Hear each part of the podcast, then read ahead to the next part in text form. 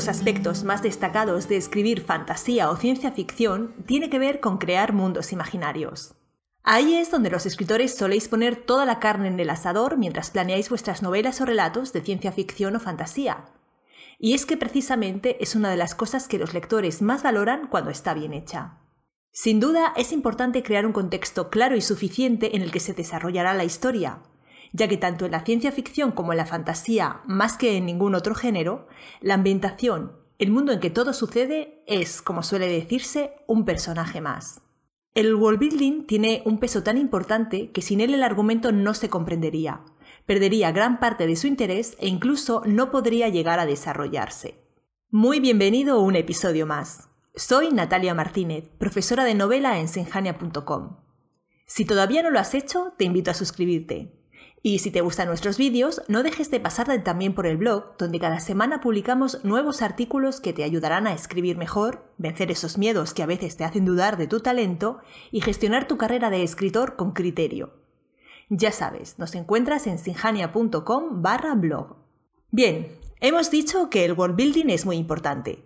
Sin embargo, cuando te pongas a trabajar en el mundo de tu novela, tienes que tener mucho cuidado porque se te puede ir de las manos.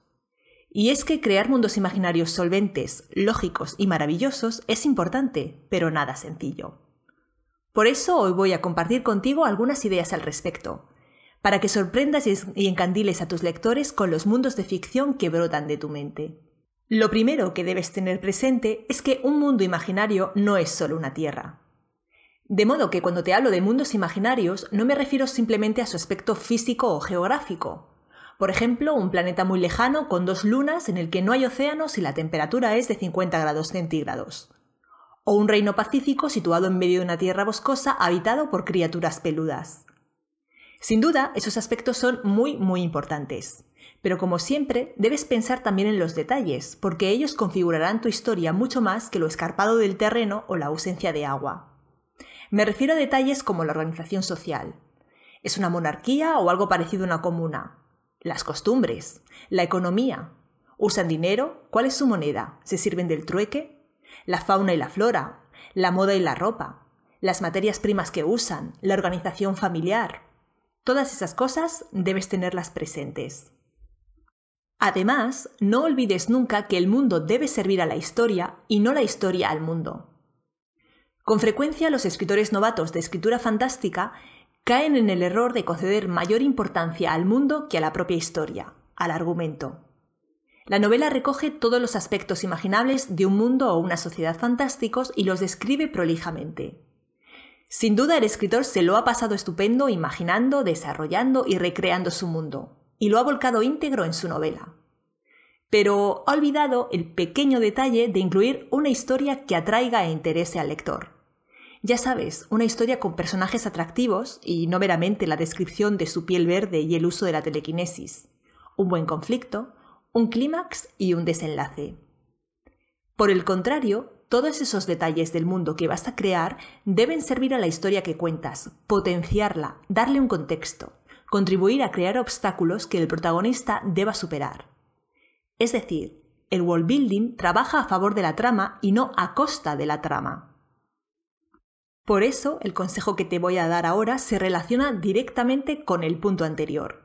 Cuando haces world building, no estás escribiendo una enciclopedia sobre el mundo imaginario. Sí, has trabajado mucho imaginando todos los aspectos de esa tierra de fantasía que ha brotado de tu mente. Y la tentación de ponerlo todo en tu historia es demasiado fuerte, pero alto. Corres el riesgo de convertir tu novela en una aburrida enciclopedia, porque lo que importa de una historia, incluso si se trata de una historia de fantasía o ciencia ficción, es eso, la historia, lo que le sucede a los personajes, cómo se enfrentan al conflicto y lo resuelven o no. Nadie quiere leer datos y datos sobre un mundo imaginario por mucho que tú los consideres apasionantes. No conviertas tu libro en una enciclopedia y usa los mil detalles que has creado para tu mundo para dar contexto y realce a tu historia. Otro aspecto que debes tener en cuenta al trabajar en el mundo imaginario de tu obra es asegurarte de que das toda la información necesaria. El lugar fantástico donde se desarrolla una trama de ciencia ficción o fantasía es determinante. Así que, sin caer en el enciclopedismo, sí que debes dar toda la información necesaria para que la historia se comprenda. Puedes extenderte lo que consideres necesario. El truco está en hacerlo interesante y en introducir los datos que necesitas dar en los momentos adecuados dentro de la trama. Además, y esto es importante, todos los aspectos del mundo que crees deben estar justificados.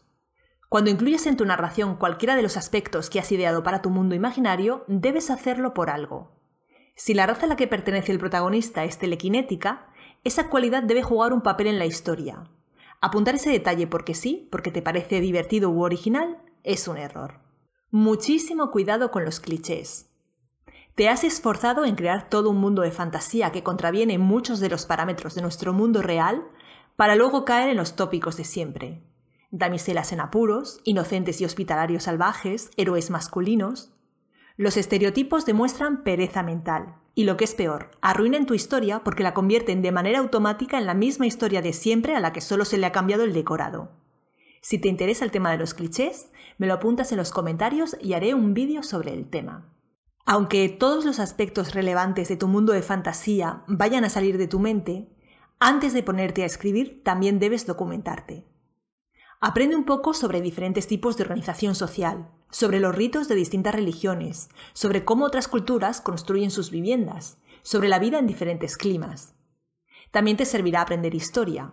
Por ejemplo, si vas a escribir sobre cómo un cambio tecnológico afecta a una sociedad, tienes ejemplos históricos en los que inspirarte, el ferrocarril, la energía atómica o la electricidad. Si vas a escribir sobre la falta de un recurso crítico, también ha sucedido, como es el caso de la falta de agua por grandes sequías en algunos países de África o la falta de abastecimiento de determinados productos durante las guerras mundiales del siglo pasado. Como ves, documentarte un poco puede ser una fuente riquísima de inspiración a la hora de recrear tus mundos fantásticos. Recapitulemos.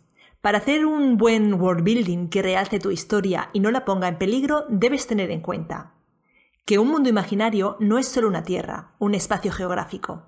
Piensa también en la organización social y política, la economía, los ritos. Que el mundo debe servir a la historia y no la historia al mundo. No construyas un gran decorado en el que no va a pasar nada. No estás escribiendo una enciclopedia sobre tu mundo imaginario. Céntrate en los datos importantes para que la acción avance. Tienes que dar toda la información necesaria. No llenes tu obra de datos que no aportan a la trama. Todos los aspectos del mundo deben estar justificados. No incluyas detalles anecdóticos. Huye de los clichés. ¿Hay algo peor que los tópicos? Y también necesitas documentarte. La documentación puede ayudarte a crear mundos más complejos.